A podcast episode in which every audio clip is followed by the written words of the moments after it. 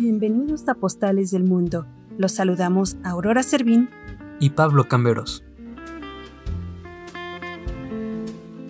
Te invitamos a escucharnos porque en esta ocasión tendremos una llegada triunfal. Acudiremos a las bodas de la realeza, recordaremos un accidente aéreo y nos adentraremos en el mundo de la música. Esto y más en Postales del Mundo. Quédate con nosotros.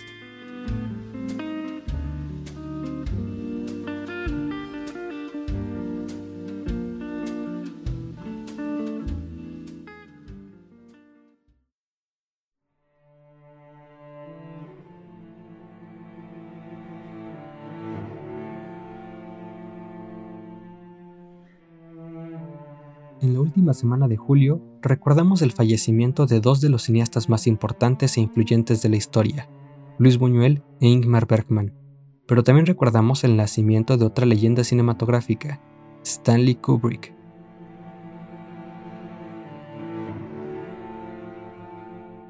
A temprana edad, Luis Buñuel partió a Zaragoza a estudiar el bachillerato y en 1917 se instaló en la Residencia de Estudiantes de Madrid. Fue allí donde conoció a Federico García Lorca y a Salvador Dalí, dos de los más grandes artistas del siglo. El primero escritor y dramaturgo, el segundo pintor y escultor. Entre ambos universos, Buñuel comenzó a tejer su historia como artista audiovisual. En 1924 se trasladó a París a ser el asistente del cineasta Jan Epstein y cinco años después emprendió su obra, En 1929 estrenó su primer película, Un perro andaluz, y desde entonces no paró. Entre 1929 y 1977 dirigió 32 películas. Se apilaban una sobre otra, la gran mayoría con excelentes críticas y buena recepción del público. Obtuvo varios premios. Mejor dirección en el Festival de Cannes en 1951, Palma de Oro en Cannes en 1961 León de Oro del Festival de Venecia en 1967, Oscar a Mejor Película Extranjera en 1972, Medalla de Oro al Mérito de las Bellas Artes en 1981 y Gran Cruz de Isabel la Católica en 1983. Fue por Los Olvidados de 1950 que personajes como Mario Moreno Cantinflas, Emilio el Indio Fernández y Jorge Negrete expresaron su desaprobación contra el cineasta por filmar imágenes de un México que ellos no querían mostrar. Hubo hasta peticiones de que fuese expulsado del país, pues no iban a permitir que un pinche gachupín viniera a hablar mal de México. Afortunadamente, otros destacados artistas defendieron su obra e incluso la promovieron. Tal fue el caso de Octavio Paz, quien lo llamó el poeta Buñuel en una crítica que escribió sobre Los Olvidados. También mantuvo correspondencia frecuente con el director en el que dejaba expresa su admiración y respeto. El 29 de julio de 1983, Luis Buñuel murió en la Ciudad de México, naturalizado mexicano. Dejó tras él una extensa e importante filmografía que marcó huella en la historia del cine mexicano y mundial. Andrei Tarkovsky uno de los cineastas rusos más importantes de la segunda mitad del siglo XX, lo mencionaba como una de sus influencias y artistas preferidos, junto con una selecta lista de autores, entre los que también se encontraba Ingmar Bergman. Nacido el 14 de julio de 1918 en Uppsala, Suecia, Ingmar Bergman se crió en un ambiente rígido y puritano, marcado por un padre pastor luterano y creció rodeado de símbolos religiosos. El realizador se atormentaba buscando respuestas y su cine es un fiel reflejo de todas sus interrogantes. Cuando filmo, estoy enfermo, decía.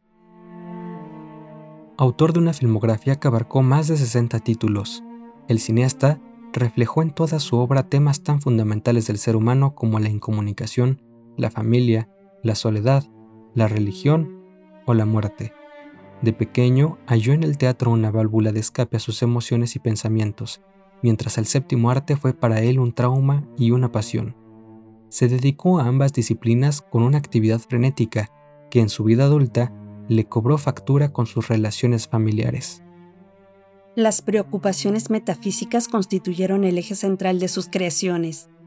La vida para él estaba formada por algunos breves instantes de felicidad, pero en general se caracterizaba por la soledad y amenaza de la muerte, que le hacían perder su fe en Dios. Por supuesto, es difícil hablar solo de una película cuando se piensa en Bergman, pero estos son algunos de sus filmes más destacados y recordados. El séptimo sello, Persona, Presas Salvajes, Gritos y Susurros, Fanny y Alexander, Sonata de Otoño, Secretos de un matrimonio o Escenas de una vida conyugal, El Silencio, Los Comulgantes, El manantial de la doncella, entre muchas otras más. Después de una vida agitada tanto privada como pública por su inmenso trabajo, Bergman murió a los 89 años el 30 de julio del 2007 en la isla sueca Faro, donde vivió sus últimos años.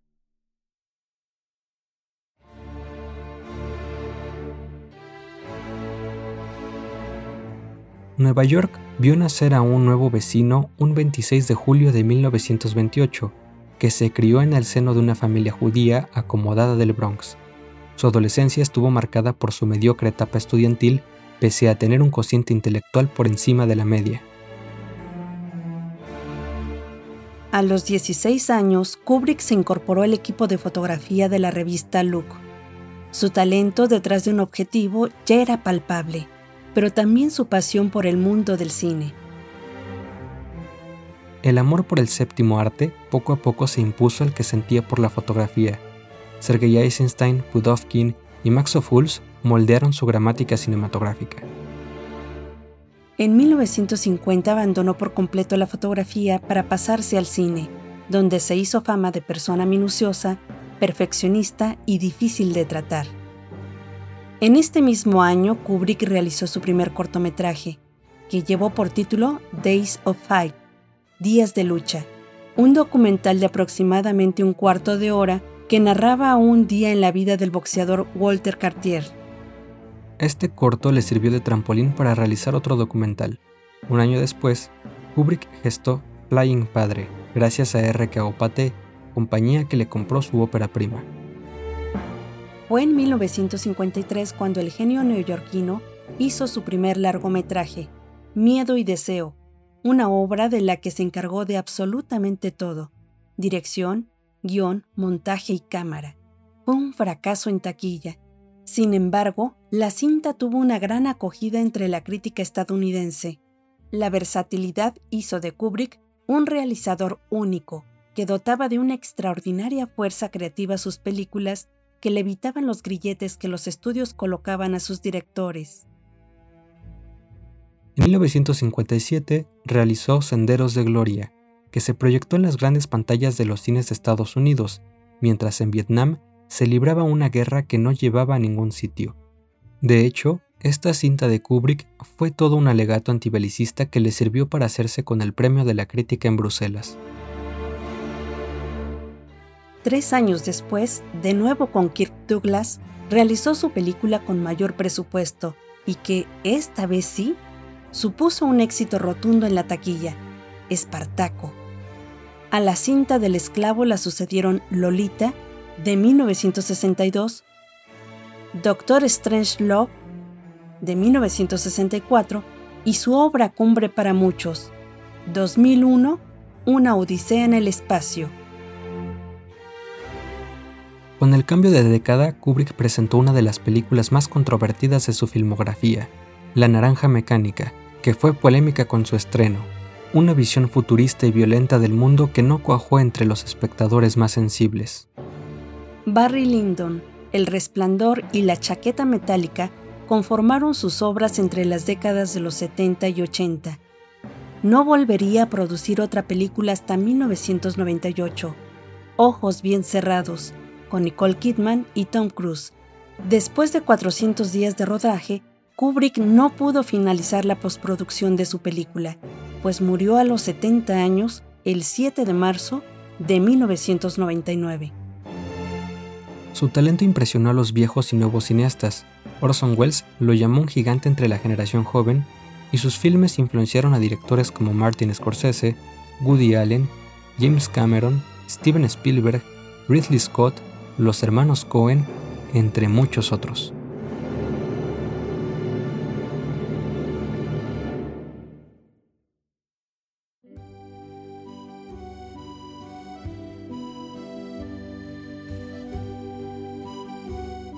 Tras su victoria en Austerlitz en 1805, Napoleón Bonaparte mandó construir el Arco del Triunfo en París, pues había prometido a sus hombres que volverían a casa bajo arcos triunfales. Fue diseñado por el arquitecto Jean-François Chelgras y concluyó durante el mandato del rey Luis Felipe I de Francia. El Arco del Triunfo fue inaugurado el 29 de julio de 1836. Es uno de los monumentos representativos de París Mide 50 metros de alto y su base es de 45 por 22 metros. Está decorado en bajorrelieves que describen escenas de las batallas de la Primera República y la época imperial. Ha presenciado diversos acontecimientos históricos como el paso de los restos mortales de Napoleón el 15 de diciembre de 1840 y los desfiles militares de las dos guerras mundiales en 1919 y 1944 en 1921 se erigió ahí la tumba del soldado desconocido, monumento conmemorativo dedicado a los caídos en la Primera Guerra Mundial. En los pilares están grabados los nombres de las batallas ganadas por los ejércitos napoleónicos, así como el de 558 generales franceses que murieron en combate. Cada pilar tiene una estatua que recibe el nombre de Triunfo de 1810, La Resistencia, la Paz y la Marsellesa. En 1919, como parte de las celebraciones del final de la guerra, el aviador Charles Godefroy voló bajo el arco con su biplano, y en 1885, tras su muerte, el poeta francés Victor Hugo fue velado durante la noche debajo del arco, motivo por el cual una larga fila de personas se apostó en el lugar para rendirle un último homenaje.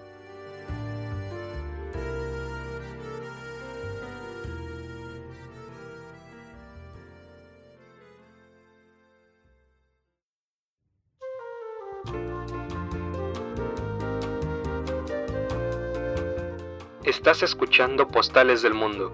Cultura, historia, música, anécdotas, datos curiosos y más.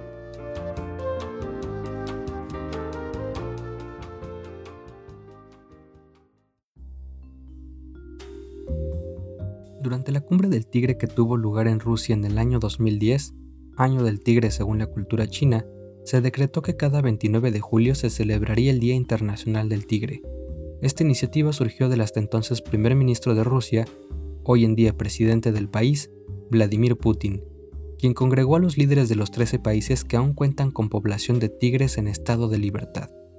Los países que firmaron el pacto de la cumbre fueron Bangladesh, Bután, China, Indonesia, India, Camboya, Laos, Malasia, Myanmar, Nepal, Tailandia, Vietnam y por supuesto Rusia. Gracias a esta iniciativa, ya para el año 2016 se reveló que los índices de la población mundial de tigres habían sufrido un incremento, pasando de 3.200 especímenes en 2010 a 3.890 en tan solo seis años. Todo un logro para las organizaciones de conservación del hábitat y el medio ambiente.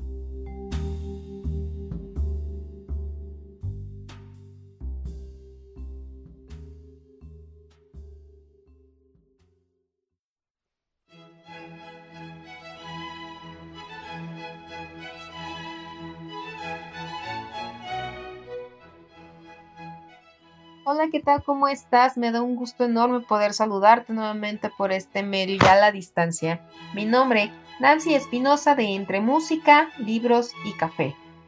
Hoy quiero comentarte sobre un libro que a mí me llamó mucho la atención cuando lo escuché.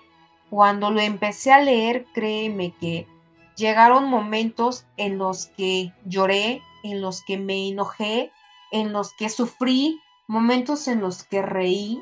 En verdad es un libro que me atrapó desde el comienzo, es un libro que te hace tener los sentimientos a flor de piel.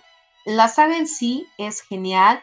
El escritor Stig Larsson, un escritor sueco, escribió solo tres novelas, pero de ahí ya se han derivado otras tres más. En total la saga consta de seis libros que son continuación uno del otro, pero en verdad créeme que lo vas a disfrutar al máximo.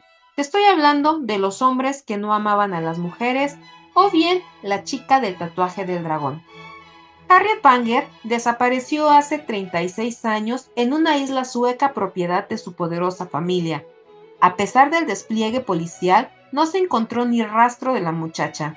Se escapó, fue secuestrada, asesinada qué fue lo que pasó. El caso está cerrado y los detalles olvidados, pero su tío Henrik Panger, un empresario retirado, vive obsesionado con resolver el misterio antes de morir. En las paredes de su estudio juegan 43 flores secas y enmarcadas. Las primeras siete fueron regalos de su sobrina.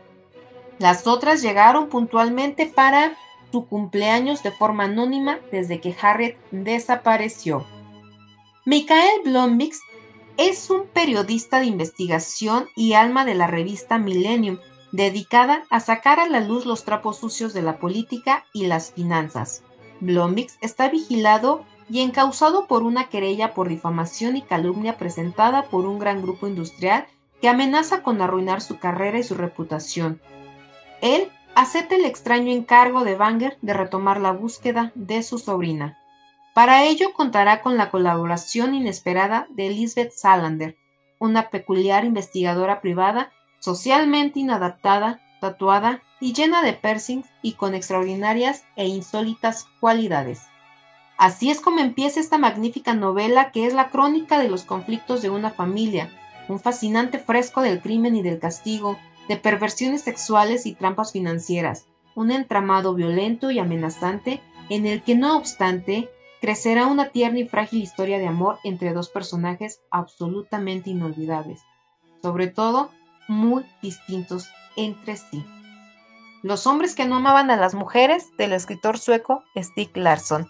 Esta fue la recomendación de la semana. La literatura es el arte de narrar nuestra propia historia como si fuera la de otros y la historia de otros como si fuera la nuestra. Orhan Pamuk. Mi nombre es Nancy Espinosa de Entre Música, Libros y Café. Nos escuchamos pronto. Bye bye.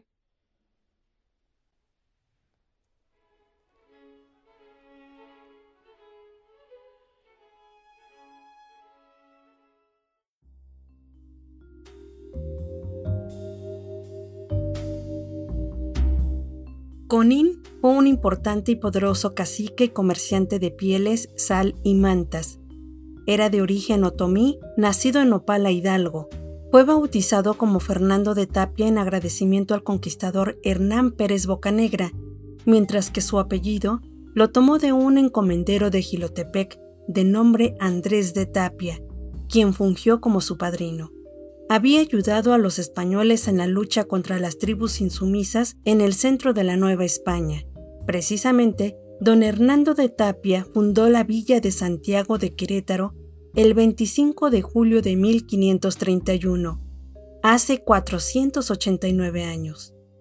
Hoy es la capital del estado del mismo nombre que en purepecha significa lugar donde se juega la pelota o juego de pelota, y en otomí significa lugar de piedras.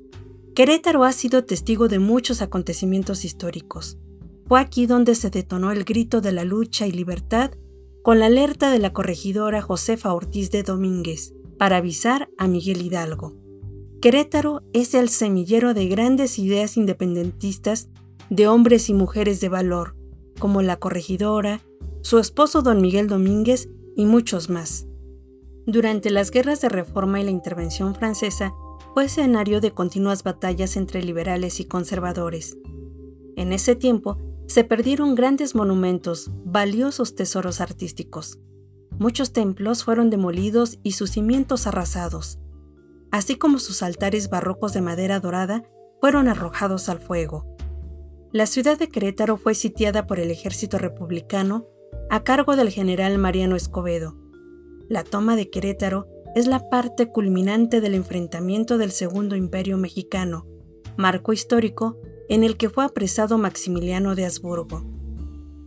Ha sido sede de una gran cantidad de conventos y hospitales, fundados en distintas épocas y por distintas órdenes religiosas como franciscanos, jesuitas, agustinos, dominicos, carmelitas descalzos y otros. Durante el porfiriato se restauraron gran parte de las ruinas y monumentos y respetaron su arquitectura original. También en esta época se construyeron plazas, jardines, mercados y nuevas edificaciones. Querétaro es la ruta de la Plata y cuenta con variedad de atractivos turísticos, históricos, culturales y gastronómicos, que lo convierten en un estado fascinante tanto para los turistas nacionales como para los extranjeros.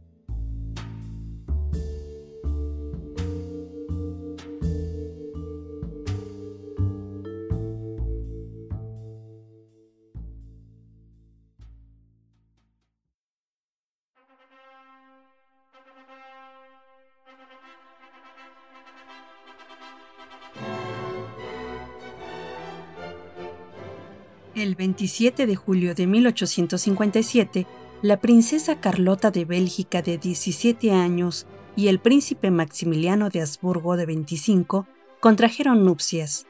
El futuro emperador encontró en ella no solo una esposa, sino un mentor. El rey Leopoldo I de Bélgica, padre de Carlota, se negaba a dar dote matrimonial de 100.000 florines que Maximiliano logró arrancarle al viejo tacaño como se dirigía a su futuro suegro en una carta que le envió a su hermano Francisco José. El contrato nupcial incluyó 30.000 florines que el emperador austriaco Francisco José concedió a su cuñada Carlota una vez consumado el matrimonio. A petición de Leopoldo I, el emperador de Austria accedió a nombrar a Maximiliano como gobernador del reino de Lombardía y Venecia, donde el joven matrimonio decidió mandar la construcción del famoso Palacio de Miramar en la costa del mar Adriático. La fortuna de la princesa era de aproximadamente 2.2 millones de florines de la que únicamente ella podía disponer, lo mismo que la dote, pero en Austria, el prefecto de Miramar, Edward von Radonetz, administró el dinero y se encargó de comprar acciones de ferrocarril, por lo que a la hora de pagar las deudas de la construcción de Miramar no había liquidez así que la deuda se cubrió con un crédito del fondo familiar de los Habsburgo. Carlota y Maximiliano vivieron relativamente felices en Italia. Aunque el archiduque gobernaba las provincias de Lombardía y Venecia, estaban bajo el dominio del imperio austriaco. Por tanto, Maximiliano y Carlota no ejercieron del todo su poder, y ambos estaban impacientes por papeles más desafiantes en la vida. A propósito de las bodas de la realeza, ya en el siglo XX, el 29 de julio de 1981, Londres celebraba el enlace nupcial del príncipe Carlos y Diana Spencer, quien con el tiempo, por su carisma y sencillez, sería llamada por los ingleses y el mundo como la reina de corazones. Al cumplir 30 años, el heredero del trono sentía la presión de encontrar a la novia que cumpliera con las expectativas de la monarquía pues la mayoría de las jóvenes que conocía el príncipe eran casadas o no idóneas para el matrimonio real. E incluso debía ser virgen, cosa que resultaba difícil en una época de liberación sexual. La familia real británica sintió alivio cuando se enteraron del cortejo del príncipe a Diana, que por cierto se limitó a tres encuentros en los que no hubo un poco de privacidad, pues la prensa lo seguía en busca de la noticia y de las imágenes el heredero más codiciado de la realeza europea, al fin contraería matrimonio. Para el enlace matrimonial, Carlos de Inglaterra había seleccionado la Catedral de St. Paul en lugar de la tradicional abadía de Westminster, pues además de ser hermosa, había suficiente espacio para una orquesta entera y su coro mundialmente famoso. Los diez meses previos a la boda fueron de mucho estrés para la joven, bajaba constantemente de peso y por ello tuvieron que hacer cinco vestidos diferentes. La fastuosa ceremonia fue televisada en todo el mundo y fue vista por 750 millones de personas, lo que la convirtió en la boda más vista de la historia hasta el momento. Diana llegó en una lujosa carroza de cristal comprada por el rey Jorge V para su coronación. La novia iba escoltada por cinco policías militares montados. Portaba sobre su cabeza una tiara y un velo tan voluminoso que apenas cabía en el vehículo. La joven de 20 años lucía un impresionante vestido blanco de princesa de los diseñadores Elizabeth Manuel y David, quien junto con la novia estaban obsesionados en romper el récord de la cola de vestido más larga en la historia de las bodas reales. Esta prenda se fabricó en un ala del Palacio de Buckingham, porque el taller de los diseñadores era demasiado pequeño para una cauda de tafetán que medía 8 metros. Diana había optado por un vestido con mangas voluminosas, sedas flotantes, cintura ceñida y encaje antiguo bordado con perlas y lentejuelas. El príncipe portaba el uniforme de gala de comandante naval. La ceremonia fue presidida por el arzobispo de Canterbury, Robert Roncy y 25 clérigos más. Al momento de pronunciar los votos, se suscitó la polémica cuando Diana excluyó decir la palabra obedecer e invirtió el nombre del príncipe, en lugar de llamarlo Charles Philip, lo nombró Philip Charles. Por su parte, Carlos olvidó besar a la novia en el altar, por lo que reparó su error en el balcón del Palacio de Buckingham ante la mirada del público. Todo esto en un marco de inseguridad impresionante en el que se inspeccionaron coladeras, colocaron francotiradores en las azoteas por si acaso los terroristas irlandeses intentaban atacar a los novios. Camila Parker era la invitada incómoda del sucesor con quien mantuvo previamente una relación amorosa que terminó a causa de la boda real. Entre los invitados figuraron el matrimonio Reagan, el príncipe Fahd de Arabia Saudí, el rey Juan Carlos I de España, que presentaron a los recién casados lujosos regalos como figuras de porcelana, bandejas de plata y joyas preciosas. Durante la recepción, hubo 27 pasteles horneados por David Avery, director de la Escuela de Cocina Naval, pero el pastel principal fue preparado en 14 semanas.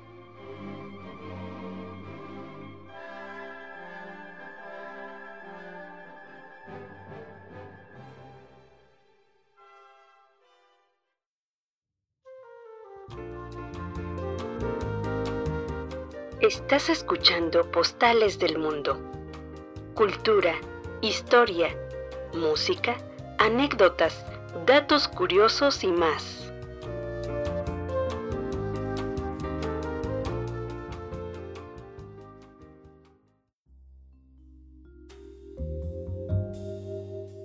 El Día del Esperanto es una fecha celebrada internacionalmente el 26 de julio, día de la primera publicación del UNUA libro, el primer libro para aprender la gramática del idioma, creado por el Doctoro Esperanto, seudónimo de Ludwig Leiser Samenhof, creador del idioma auxiliar más hablado del mundo. La fecha conmemora la segunda aprobación del libro por parte de la censura rusa, recibiendo el permiso de publicarse. Los problemas de comunicación debido a la diversidad lingüística en el mundo siempre han existido. El problema se agudizó cuando en regiones relativamente pequeñas se habla más de un idioma, el doctor Ludwig Samenhof vivió en carne propia esta situación, ya que en su natal Bialystok, ahora Polonia, se hablaba ruso, alemán, polaco y hebreo. Samenhof, consciente de este problema, comenzó a trabajar en la creación de un idioma común como posible solución, que, en principio, beneficiaría a los habitantes de su región, país y posteriormente al mundo entero.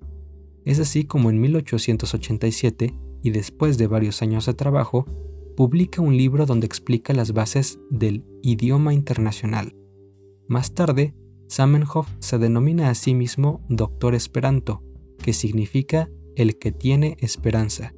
Finalmente, el seudónimo Esperanto se convierte en el nombre del idioma creado en las últimas décadas del siglo XIX. Gracias a su completa regularidad gramatical sin excepciones, es el idioma completo más fácil de aprender. Se estima que para dominar la lengua se requiere hasta 10 veces menos tiempo que el necesario para hacer lo propio con el inglés. Estas características lo vuelven también una herramienta didáctica que facilita el aprendizaje de otros idiomas.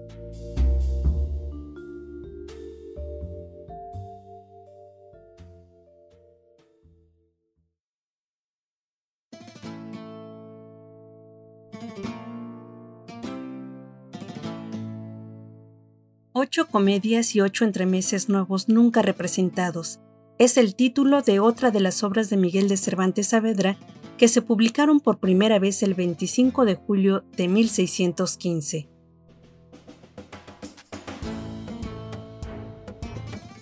Escritas en prosa y verso, estas ocho comedias son El Gallardo Español, La Casa de los Celos, Los Baños de Argel, El Rufián Dichoso, La Gran Sultana Doña Catalina de Oviedo, El Laberinto de Amor, La Entretenida y Pedro de Urdemalas. Son obras breves que se representan entre los distintos actos de la comedia. La influencia en ellos de Lope de Rueda, a quien Cervantes admiraba, es significativa. De este autor tomó el gusto por el lenguaje verosímil y de algunas de sus figuras. Sin embargo, Cervantes creó tramas más elaboradas y presentó mayor caracterización de sus personajes que retratan con maestría el mundo popular. Durante esta época proliferaron los espectáculos para beneficencia de hospicios y hospitales, favoreciendo así la construcción de corrales de comedias, que son una especie de teatro público permanente instalado al descubierto en los patios y corrales interiores que separaban los edificios de vecinos en las principales ciudades españolas y posteriormente en la América hispana, donde comenzaron a representarse las primeras obras de Cervantes como El trato de Argel y La Numancia, el mismo Cervantes explicó en el prólogo de ocho comedias y ocho entremeses cuál fue el final de sus intentos teatrales. Y esto es verdad que no se me puede contradecir. Y aquí entra el salir yo de los límites de mi llaneza, que se vieron en los teatros de Madrid representar los tratos de Argel que yo compuse, la desnutrición de Numancia y la batalla naval, donde me atreví a reducir las comedias a tres jornadas. De cinco que tenían, mostré, o por mejor decir, fui el primero que representase las imaginaciones y los pensamientos escondidos del alma, sacando figuras morales al teatro con general y gustoso aplauso de los oyentes. Compuse en ese tiempo hasta 20 comedias o 30 que todas ellas se recitaron sin que se les ofreciese ofrenda de pepinos ni de otra cosa arrojadiza. Corrieron su carrera sin silbos, gritas ni baraundas. Tuve otras cosas en que ocuparme y dejé la pluma y las comedias. Y entró luego el monstruo de naturaleza, el gran Lope de Vega, y alzóse con la monarquía cómica, avasalló y puso debajo de su jurisdicción a todos los farsantes.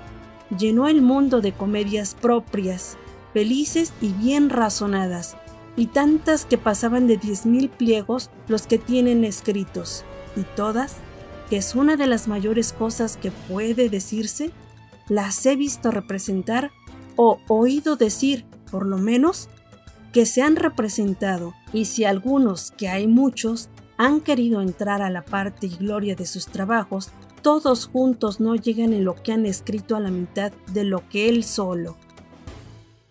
Si deseas conocer más de este gran escritor del siglo de oro español, te invitamos a que escuches el episodio titulado De Cervantes a Al Pacino.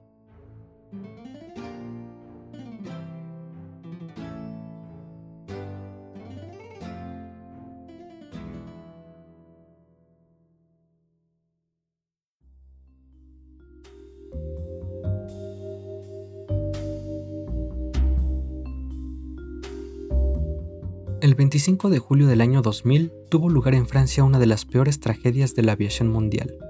Era el vuelo 4590 de la compañía Air France. Ese día, la aeronave tenía planeado un viaje desde el aeropuerto de París Charles de Gaulle con rumbo al aeropuerto internacional John F. Kennedy de Nueva York, Estados Unidos. El avión partió con nueve miembros de la tripulación y 96 turistas alemanes que planeaban tomar un crucero a Ecuador. Casi inmediatamente después del despegue, el avión cayó al suelo cerca de un hotel en Gonés, Francia. Una enorme bola de fuego estalló y las 105 personas que se encontraban a bordo del avión murieron de inmediato. El Concorde mató a todos los que estaban a bordo, así como a cuatro personas en tierra firme. Otras seis sufrieron heridas. El vuelo 4590 de Air France era un vuelo de un avión supersónico. El Concorde era el avión comercial más rápido del mundo y había disfrutado de un récord de seguridad ejemplar hasta ese fatídico día. No había tenido accidentes en los 31 años de historia del avión.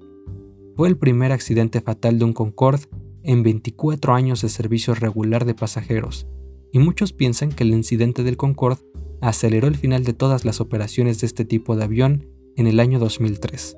El Concorde, propulsado por cuatro turboreactores Rolls-Royce, podía cruzar el Océano Atlántico en menos de tres horas y media, alcanzando velocidades de más del doble de la velocidad del sonido.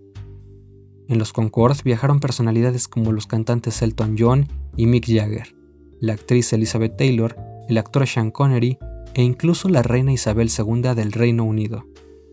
El menú del avión era digno de restaurantes de lujo. A bordo de sus vuelos se consumieron muchas botellas de champaña, un millón en total. Entre los platos había ensalada de langosta y trufas, pastel de salmón ahumado o pechuga de gallina guineana. Por supuesto, también contaba con una amplia carta de vinos añejos.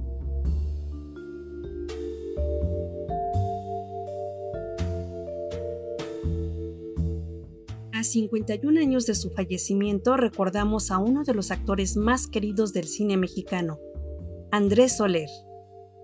Nació en Saltillo, Coahuila, el 8 de noviembre de 1898.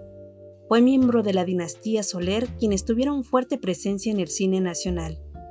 Era considerado uno de los mejores actores de la época de oro del cine mexicano, incluso más que sus hermanos los también actores Julián, Domingo y Fernando Soler. Andrés dejó en su haber 192 películas entre las que destacan Doña Bárbara, La Mujer sin Alma, Canaima, Un día con el diablo, El gran calavera, La oveja negra, No desearás la mujer de tu hijo, Azares para tu boda, Sensualidad, Un rincón cerca del cielo, Los hijos de María Morales, Los tres alegres compadres, Ahora soy rico, Los Fernández de Peralvillo, Un extraño en la escalera, El ceniciento, El bruto y Tlayucan. Tres días antes de su fallecimiento, el actor desayunaba en su domicilio en la colonia Narvarte y de manera inesperada se desvaneció. Inmediatamente fue trasladado a la clínica de la ANDA que presidía en ese entonces. El parte médico informó que se le realizarían varios estudios a pesar de presentar un panorama crítico de salud, quien entró en coma consecuencia de doble trombosis cerebral falleció a los 70 años el sábado 26 de julio de 1969. Una gran multitud conformada por hombres, mujeres y niños acudió a su funeral en el Panteón Jardín de la Ciudad de México. Famosos como Katy Jurado, Luis Aguilar, Carmelita González y Elsa Cárdenas estuvieron presentes para despedirlo. Entre flores y coronas fúnebres, el público demostraba su cariño y daban el último adiós a una de las grandes figuras del cine. Al día siguiente, más de 500 personas fueron al panteón a llevarle ofrendas florales al carismático actor que despertó el cariño de la gente a lo largo de su carrera.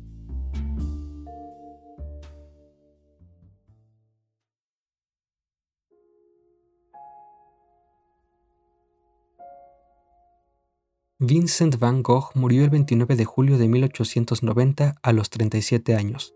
De acuerdo con la versión oficial, el artista se quitó la vida debido a que padecía de problemas mentales.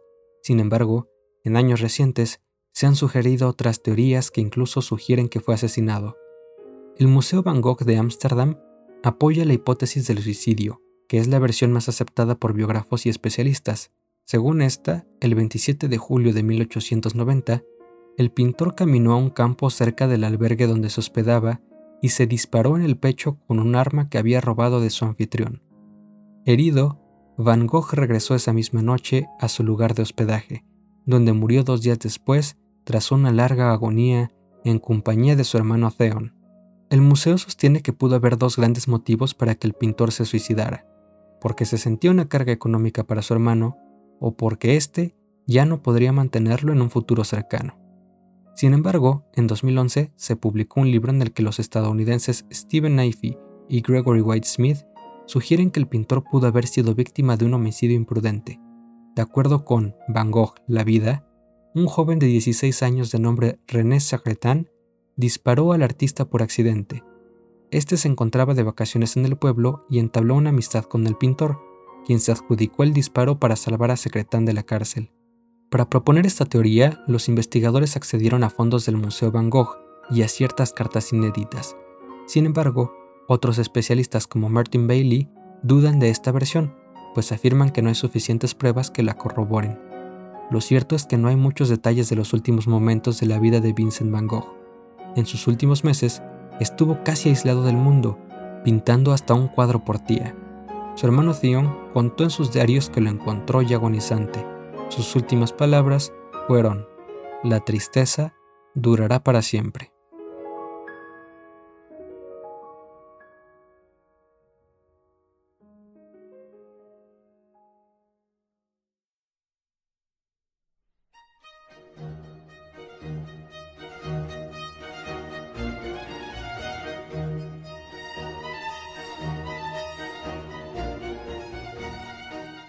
Conocido como el Prete Rosso o Cardenal Rojo, la noche del 27 al 28 de julio de 1741 murió de una infección interna el compositor, violinista y sacerdote veneciano Antonio Lucio Vivaldi.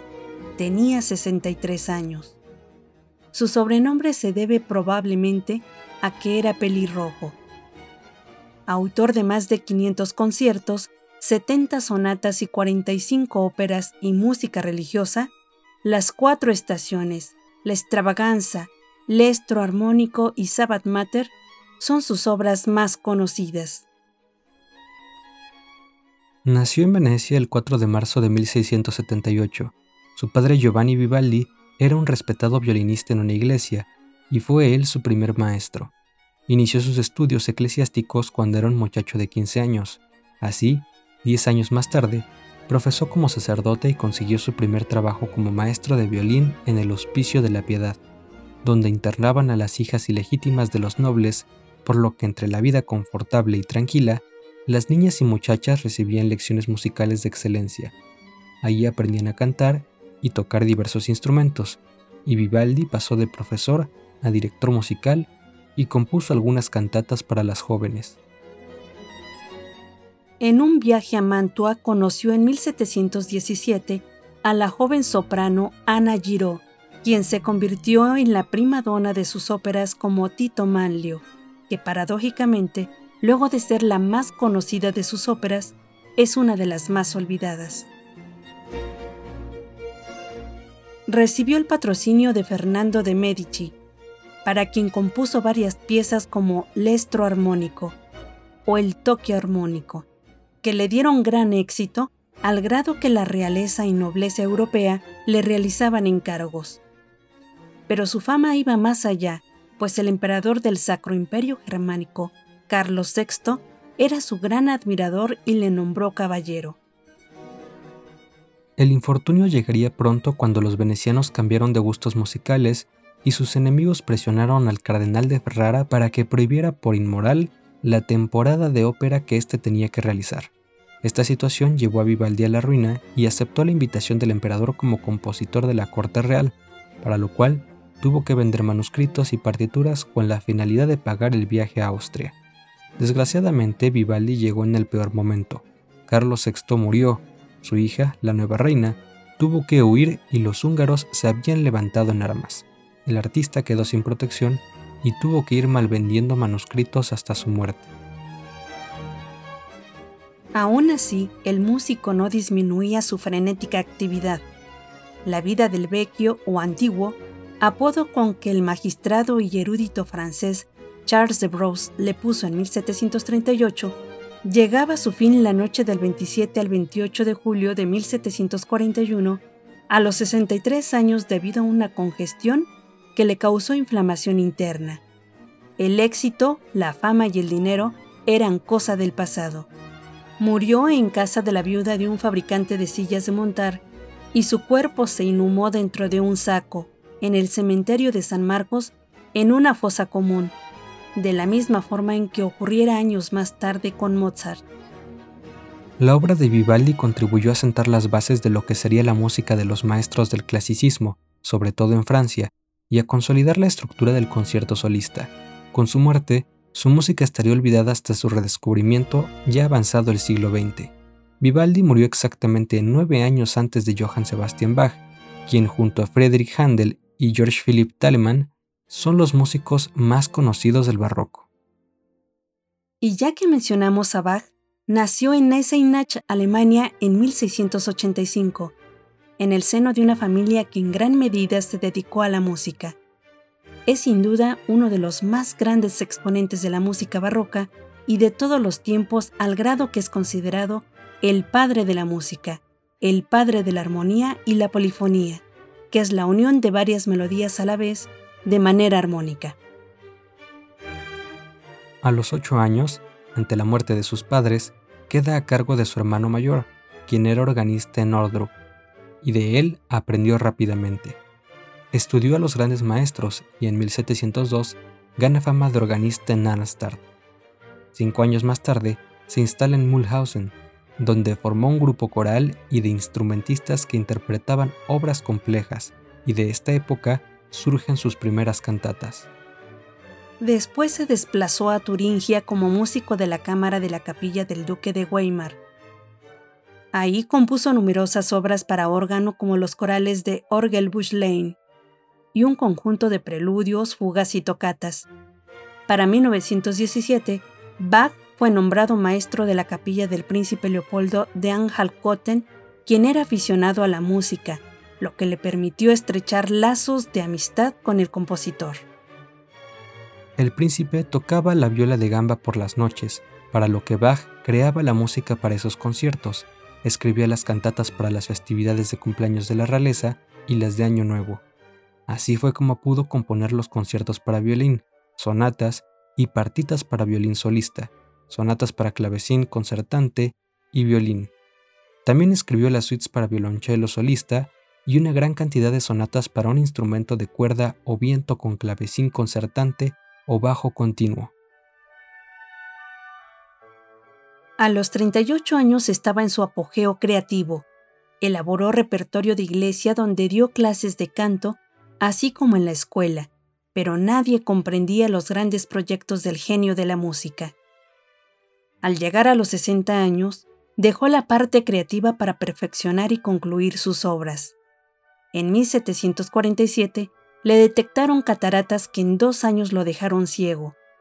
Murió el 28 de julio de 1750 a los 65 años.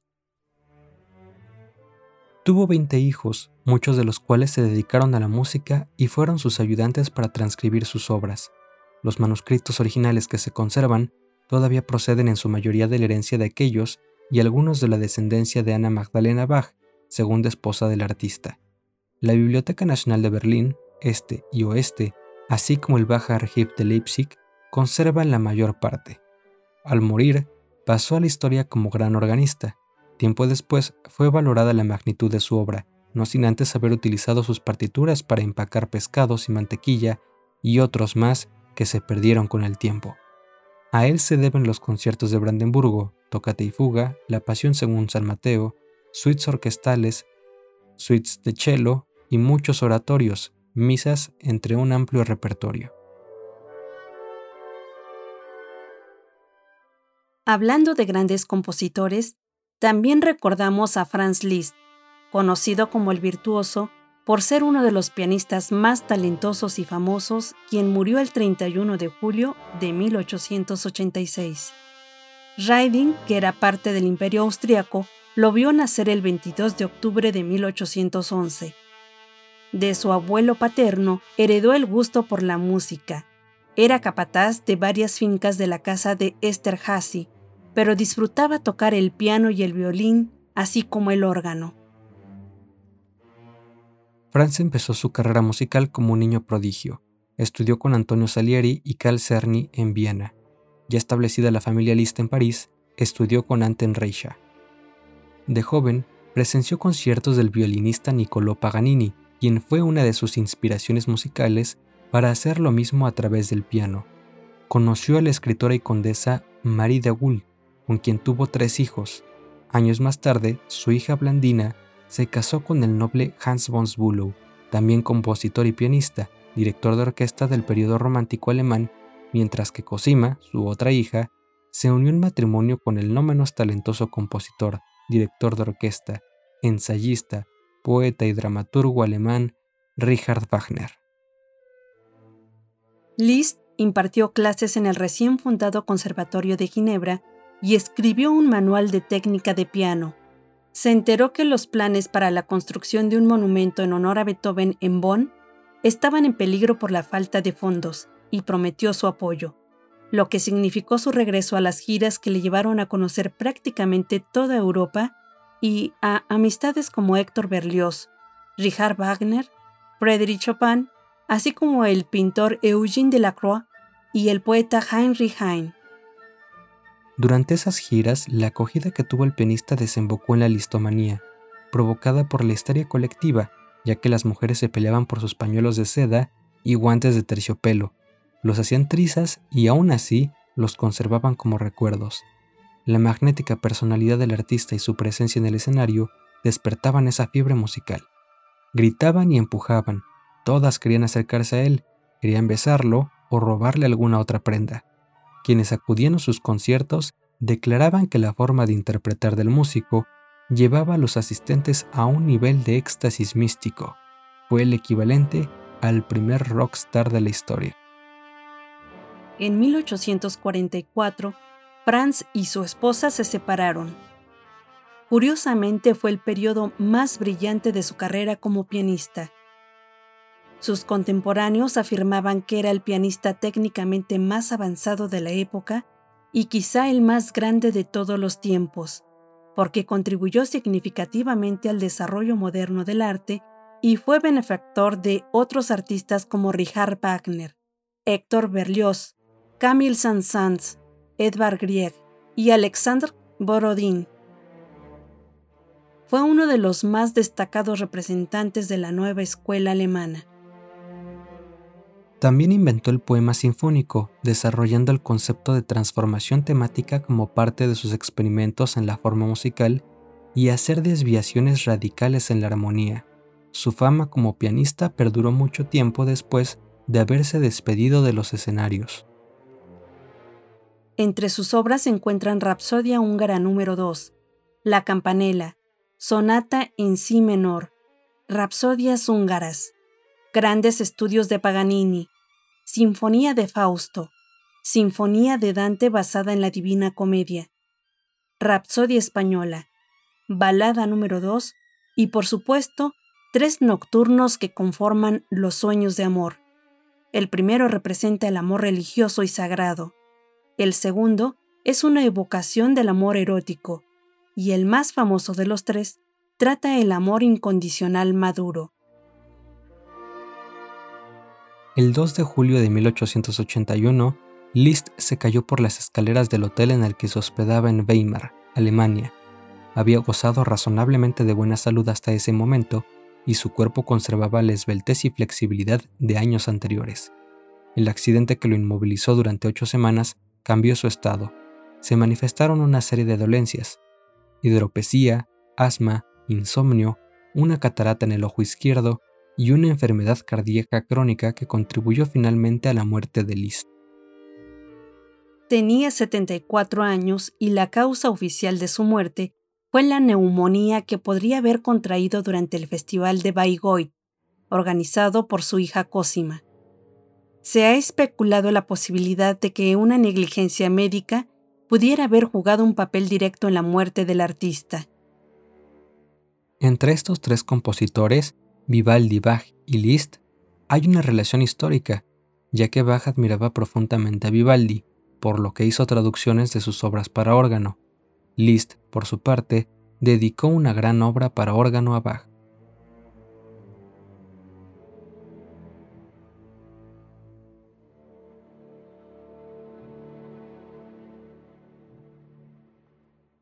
Esto ha sido todo por esta ocasión. Muchas gracias por escucharnos. No olvides suscribirte para no perderte ningún episodio. Síguenos en Facebook, Twitter e Instagram como Postales del Mundo. Esperamos tus comentarios. Hasta pronto.